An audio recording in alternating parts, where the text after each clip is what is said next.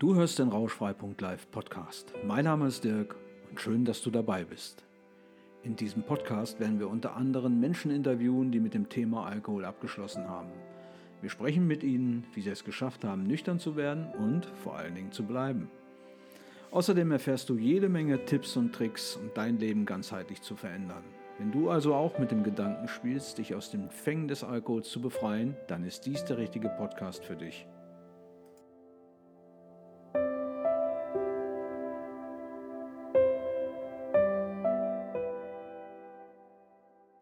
Ja, herzlich willkommen zur neuen Podcast-Folge von Rauschfrei.live. Heute mit dem Thema, wenn du dich zu sicher fühlst.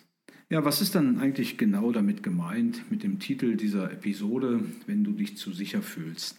Wir haben also in der Vergangenheit, in den letzten Wochen öfters in unserer Community das Thema angeschnitten, wie man sich fühlt nach einigen Wochen ohne Alkohol, wenn so leicht dieses Gefühl aufkommt, man ist ja so schon auf der sicheren Seite, das Verlangen ist nicht mehr ganz so stark.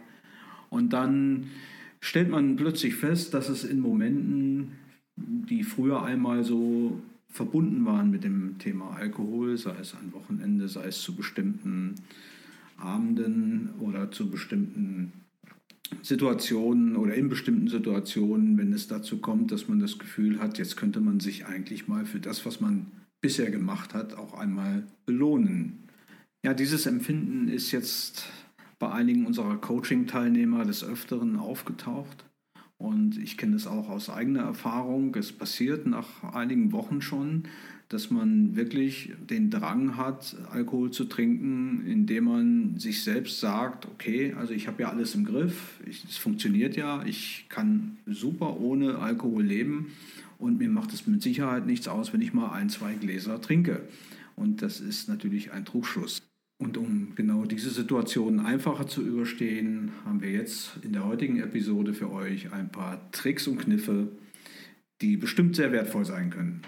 Okay, jetzt stell dir mal vor, du trinkst seit mehreren Wochen schon keinen Alkohol mehr und immer wieder stellst du fest, dass es Situationen gibt, in denen der kleine Affe im Kopf sagt, hey, du kannst doch mal ein Glas Wein mit mir trinken oder trink doch mal ein Bier, das entspannt dich und du hast alles im Griff, du kannst ab morgen doch wieder aufhören. Kennst du bestimmt, oder? Ja, und um genau diese Situationen zu vermeiden, empfehle ich dir als erstes einen Sicherheitsabstand zu denjenigen Situationen zu halten, in denen der Alkohol eine große Rolle gespielt hat in deinem bisherigen Leben. Das können die verschiedensten Auslöser gewesen sein, ähm, sei es der Sport, sei es regelmäßige Treffen mit Freunden, abends beim Ausgehen. Da gibt es die verschiedensten ja, Situationen, in denen du wahrscheinlich an den Alkohol erinnert wirst. Und wenn du feststellst, dass du noch nicht so stabil bist oder dass du noch immer an Alkohol erinnert wirst und du das Verlangen immer noch hast, dann oder wieder hast in solchen Situationen nach mehreren Wochen jetzt einfach doch mal ein Glas Wein zu trinken. Tipp Nummer eins, vermeide einfach die Situation noch eine Weile. Und in diesem Zusammenhang ähm, gleich Tipp Nummer zwei hinterher. Es wird in dieser zunehmenden Abstinenz auch nicht alles optimal laufen. Das solltest du dir auf jeden Fall ähm, vor Augen führen, dass sich die Menschen um uns herum äh, nicht verändern. Und auch du wirst Stimmungsschwankungen haben und dementsprechend wird es immer wieder passieren, dass Situationen auftreten, in denen du wirklich Alkohol trinken möchtest. Und ähm, wenn du das von vornherein klar weißt, dann ist die Situation einfacher zu bewältigen, als wenn du da jetzt ähm, ja so sehr sicher in diese Abstinenz reinschlitterst oder ähm, weitergehst, indem du denkst, naja, es ist, du hast alles im Griff. Das ist auf jeden Fall ähm, Tipp Nummer zwei. Denk daran, dass alles nicht so optimal läuft, wie du dir das vielleicht vorstellst. Ja, genau. Und es wird auch nicht alles gelingen. Und ähm, so manch positive Veränderung die sich eingestellt hat in den ersten Wochen, die wird sich normalisieren und ähm, geht unter Umständen auch wieder zurück. Also von daher solltest du dich immer auch mental darauf einstellen, dass es Ups und Downs gibt. Und das ist ganz wichtig zu wissen. Und ähm, sei dir immer bewusst, warum du wirklich auf Alkohol verzichten willst. Ne? Also dazu gehört ja die Familie, deine, deine Freunde oder deine Freundschaften und vor allen Dingen deine eigene Gesundheit. Sei dir dessen immer bewusst, dass du ein Ziel verfolgst. Warum willst du kein Alkohol mehr trinken? Ganz wichtig. Es geht nämlich darum, dass du die Vorteile deiner Abstinenz vollkommen spürst. Du sollst jeden Tag, wenn du aufstehst, das Gefühl haben, dass du dich befreit hast, dass du jetzt in Freiheit lebst, dass du nicht mehr diesen, ja, dieses, dieses schlechte Gefühl erlebst, sondern dass du, wenn du dich abends mal hinsetzt und den Tag nochmal Revue passieren lässt, ähm, dass du dich dann einfach mal fragst, was du nicht erlebt hättest, wenn du noch Alkohol trinken würdest. Das ist eine elementare Frage, die dich stärkt dabei, weiterhin deinen Weg zu gehen. Die nächste Empfehlung ist Selbstbelohnung. Ja genau, tue etwas für dich, verschaff dir Belohnungen für jeden nüchternen Tag. Und das kann dich motivieren und soll dich auch motivieren, weiter dran zu bleiben. Also das auf alle Fälle mit einplanen, Selbstbelohnung, ganz, ganz wichtig. Jetzt kommt ein Tipp, der erstmal wahrscheinlich für dich banal klingt, aber ebenso eine wichtige Bedeutung hat in der Stabilisierungsphase. Und zwar geht es um dein körperliches Wohlbefinden. Und das hängt natürlich von der, von der allgemeinen Verfassung ab. Und ähm, da wären Mangelerscheinungen, die zum Beispiel aus falscher Ernährung oder eventuell sogar Flüssigkeitsmangel entstehen, die wären absolut oder sind absolut zu vermeiden. Also, du solltest mit Sicherheit äh, dir Gedanken machen über ein gutes Frühstück und solltest dann regelmäßig vier bis fünf kleinere Mahlzeiten über den Tag verteilt zu dir nehmen und genügend Flüssigkeit zu dir nehmen. Also, das heißt nicht zu viel Koffein, also sprich nicht zu viel Kaffee oder Tee, sondern viel Wasser. Und äh, versuch auf jeden Fall gesüßte Getränke zu vermeiden. Und gleich im Anschluss die nächste Empfehlung, achte auf deinen Schlaf.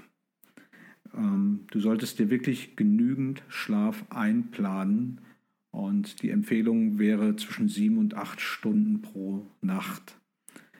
Ich selber habe den Schlaf immer vernachlässigt, war immer der Meinung, ich komme da mit sechs Stunden gut hin. Aber das ist ein, ja, eine Fehleinschätzung und ich bin gerade dabei, mich da auch in diesen Bereichen ein bisschen weiterzubilden und mich mit dem Thema Schlaf zu beschäftigen. Dazu werde ich aber nochmal eine neue Folge und eine gesonderte Folge machen, weil es einfach elementar wichtig ist und der Schlaf eine völlig neue Bedeutung gewinnt. Also zumindest bei mir, nachdem ich mich dort äh, ja, eingelesen habe. Aber wie gesagt, da gibt es nochmal eine neue Episode von mir. Und das ist auf jeden Fall auch sehr, sehr wichtig. Kümmere dich um deinen Schlaf. Jetzt kommt ein Tipp, der erstmal wahrscheinlich für dich banal klingt, aber ebenso eine wichtige Bedeutung hat in der Stabilisierungsphase. Und zwar geht es um dein körperliches Wohlbefinden. Hier insbesondere um die Mangelerscheinungen, die durch falsche Ernährung und Flüssigkeitsmangel entstehen können.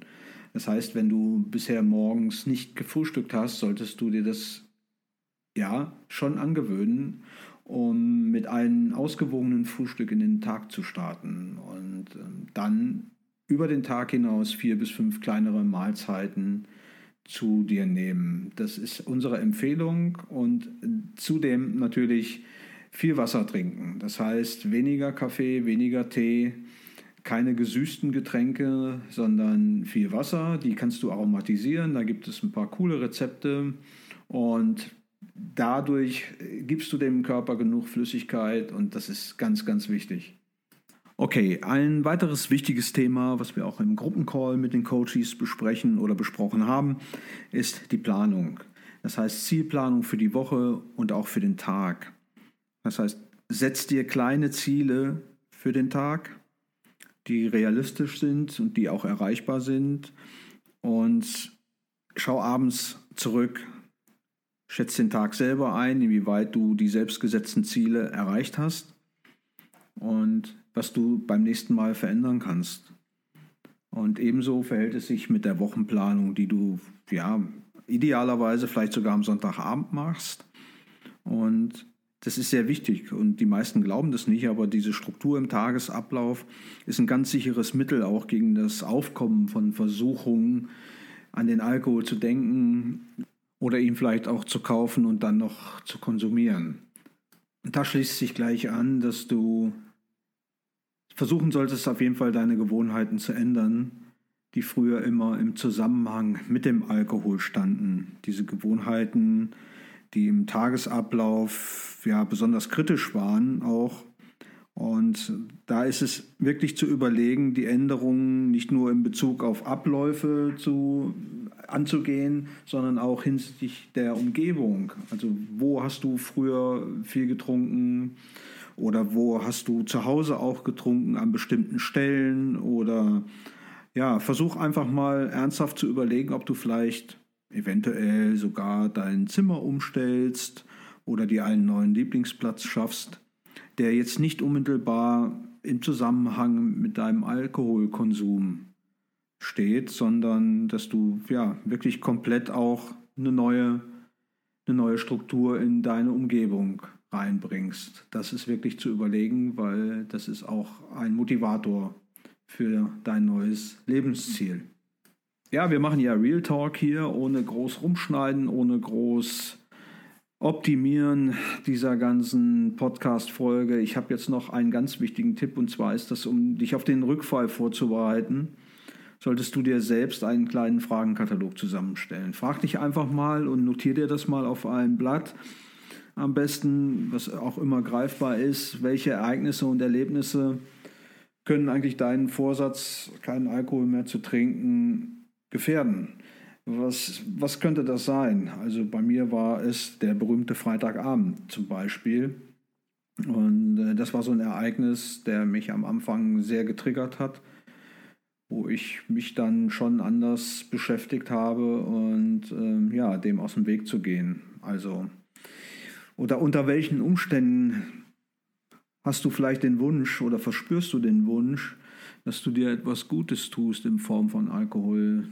War auch, wie gesagt, Thema im Gruppencall, wird immer wieder thematisiert, wenn man so das Gefühl hat, man ist so auf einem sicheren Weg und man kann sich jetzt einfach mal belohnen dafür.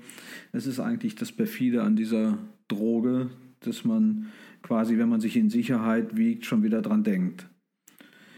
Ja, und wann könntest du das vielleicht frühestens merken? Wann merkst du das morgens früh? Ist das vielleicht am Wochenende, samstags morgens, denkst du, oh, heute Abend gehe ich mit meinen Freunden aus und dann trinke ich was? Also, mach dir einen kleinen Fragenkatalog, dass du darauf vorbereitet bist, den du dann zur Hand nimmst, wenn du merkst, der kleine Affe im Hintergrund, der ist schon wieder am Klopfen.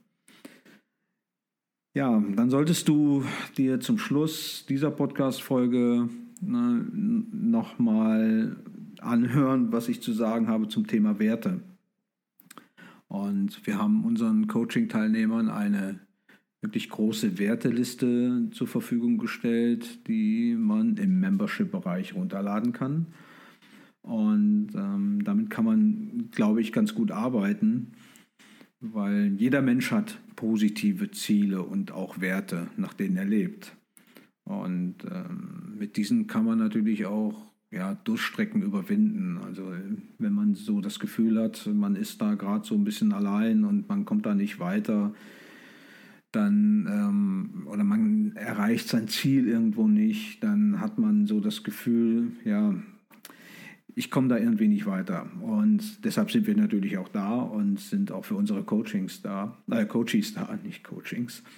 Und ähm, daher die Empfehlung, versuch bitte möglichst werteorientierte, zu, äh, werteorientierte Ziele zu erreichen. Das heißt, äh, keine kurzfristigen Ziele, die du dir vielleicht gesetzt hast, sondern langfristig. Ne? Also ein kurzfristiges Ziel kann zum Beispiel sein, wenn du sagst, du willst jetzt den Motorradführerschein machen. Wenn du das erreicht hast, ist das Ziel ja, erreicht und dann war es das. Langfristige Ziele, werteorientierte Ziele können zum Beispiel sein, dass du ja, ab sofort freundlicher zu deinen Mitmenschen bist oder dass du ja, langfristig dich sportlich ähm, so weit betätigst, dass du einen gesunden Körper bekommst, dass du äh, Muskelaufbau betreibst.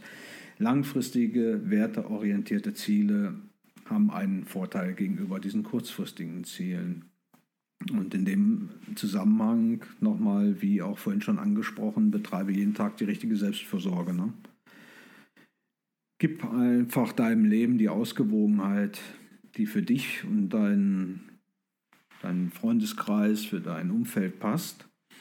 Also nicht zu viel Pflichten einbauen, sondern oder auch Lasten, das gehört ja auch immer dazu, sondern gönn dir auch mal was und denk an die Selbstbelohnung. Okay, in diesem Sinn wünsche ich dir jetzt einen schönen Tag und wir freuen uns über positive Rezessionen und im zweiten Teil unserer kleinen Serie, wenn du dich zu sicher fühlst, gibt es die nächsten Tipps und Tricks und in diesem Sinn, bis bald. Tschüss.